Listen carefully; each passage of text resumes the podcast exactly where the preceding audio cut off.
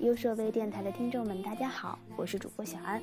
今天呢，就由我的声音来和大家一起聊聊设计师的那些事儿。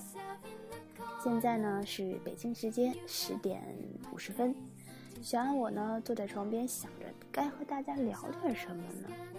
嗯，我最近打开麦麦啊，满满的都是设计师求工作，坐标北京。呃，初级设计师求靠谱团队带走，设计师年底了，给点饭吃吧。满屏的求带走，求包养，不知道的还真以为满世界的设计师都失业了呢。嗯，不知道听众们有没有听出来，我一直在说的是设计师与工作。呃，没错。那本期呢，我们来聊一聊设计师年底了，你是该跳还是该留？那小安我呢，本身他就是一个设计师，啊，说的土一点啊，就是一个不靠谱的设计师。想要说的性感一些呢，那就是一个专业学医，做过培训师，那最后呢又回归设计的一种一种设计师吧。那刚刚经历了离职求职入职的我，其实特别有感于这个话题。作为一个初级设计师，该不该在这个时间点来跳槽？相信有很多人都抱有这样的一个疑问。这个时候肯定有观众说。做的好的那叫跳槽，像我们这样做的一般的，只能说是换个东家。对我理解你这样的说法。那现在呢，我们大家可以先来沟通一下，先来了解一下我们网友心中，呃，让他想要离开的理由一般都是什么呢？这位微博好友说，专业老板不懂产品，不懂设计，又没原型，又没文案，就给我一句话，照着新浪微博抄就是了。还有我们的好友说，我得准备娶媳妇儿了。在这做了两年，挣的这点钱，我连媳妇手都拉不着。再这么干下去，我媳妇都估计不认识我了。那还有我们的好友说，一天改八遍，这日子真是没法过了，必须离。看了这么多机智网友的留言啊，小安大概总结了一下，其实让你选择离开的理由啊，无非就是那些，嗯，没完没了的加班，毫无增长的薪资，以及一点前途都没有的公司吧。那现在临近年关，有的人呢潇洒的裸辞，错开了春运，提前回家过年；有的人兢兢业业的工作，期待年底收获一个优秀员工，来一个年终奖，过个好年。那也有人呢，打算将将就就的熬过这个年关，等回过头来呢，春暖花开了再跳槽。没错，你没有听错，春暖花开。其实啊，找工作季节真的很重要。我就是经历了一个月的资本寒冬。每天顶着这个寒风雪花呀去面试去应聘，那感觉现在回忆起来说真的挺难受的。那同时在那段时间呢，我也真的想了很多，到底应该怎样的去面对跳槽这件事情呢？俗话说人挪活，树挪死，又是一年这个跳槽季节呀。其实每一个职场人都在去评估自己在二零一五年的得与失，并想啊在新的一年有更好的发展机会。那在这个特殊的时间点啊，大家都必须要审视一下自己。作为一个设计师，以你自己现在的能力，包括一个情况，你是该跳呢，还是该留呢？如果跳，该怎么跳？如果留，又该怎么留？那我把这个话题发出来之后呢，也有很多人来回复。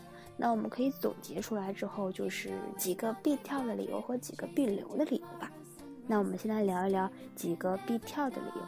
首先，第一个就是如果你啊在你现有的公司从事现有的职位连续超过三年以上，你的工作内容呢毫无变化，永远的切图切图切切切，职职位啊级别啊都没有升迁的，那你确实该考虑换一下了。第二点。公司经营不善，频发赤字，你的收入呢朝不保夕。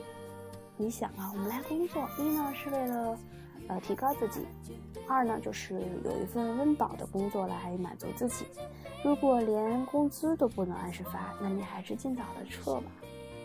第三条，公司管理混乱，缺乏干事业的氛围。关于这一点，其实我特别想说，环境真的很重要。不管你信不信，反正我是信。环境真的可以影响一个人很多很多。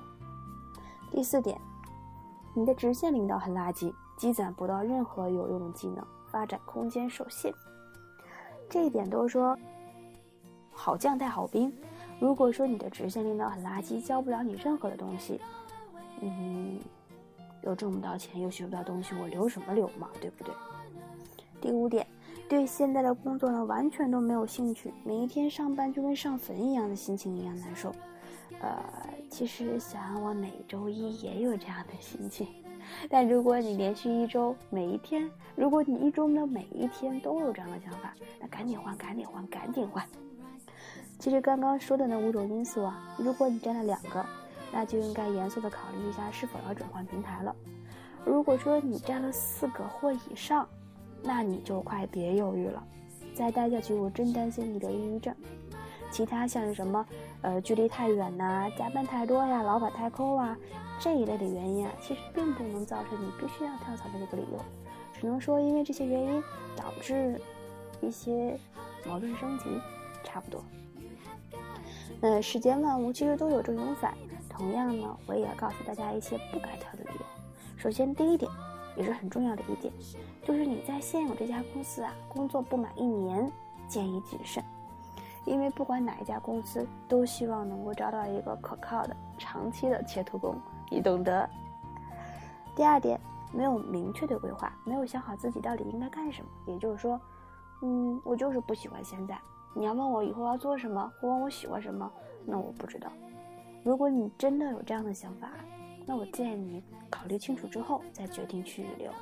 毕竟这个年头啊，换工作真心不是什么好玩的事儿。第三点，仅仅是出于一个攀比心理，那看到朋友都混得不错，着急了。毕竟啊，现在自己身边的朋友啊、同学太多了，看到别人混得春风水起。朋友圈里不是晒着出国旅游啊，就是海鲜大餐了，你心里肯定着急。如果仅仅是因为这个东西想要去换工作，那你还是暂时静一静吧。万一你换了之后比现在还差，你这怎么办呢？第四点，一时气愤。哎呀，这张图我已经做了八版了，还要再改，老子不干了！切记啊，冲动是魔鬼，是魔鬼。最后一点。仅仅是想要多赚一点钱，这一点呢，我很理解并且很认可。毕竟每个人出来打拼呢，一是成就自己啊，就是在这个基础上，我的付出和我的收获是成正比的，或者说我的收获应该比我的付出更多。相信每一个人心里都是这么想的。但是呢，如果说你的收获，你想要提高你的收获，你首先应该在自身上来提升。作为一个设计师，只有你的思想，只有你的想法超前，只有你的创新能力加上你的动手能力共同提升，你才有可能在你自身的这个身价上去继续提升。千万不要凭借着跳槽来去多赚点钱。那不管怎么样啊，正视自己的需求，明确自己技能上的短板才是最重要的。今天呢，我们简单的沟通了一下这个设计师是该跳还是该留的几个关键要素。时间也差不多了，该说再见啦。那我们呢就先说到这里，明天不要忘记了，小安呢在这里等大家。我们继续说，年底了，你是该跳还是该留？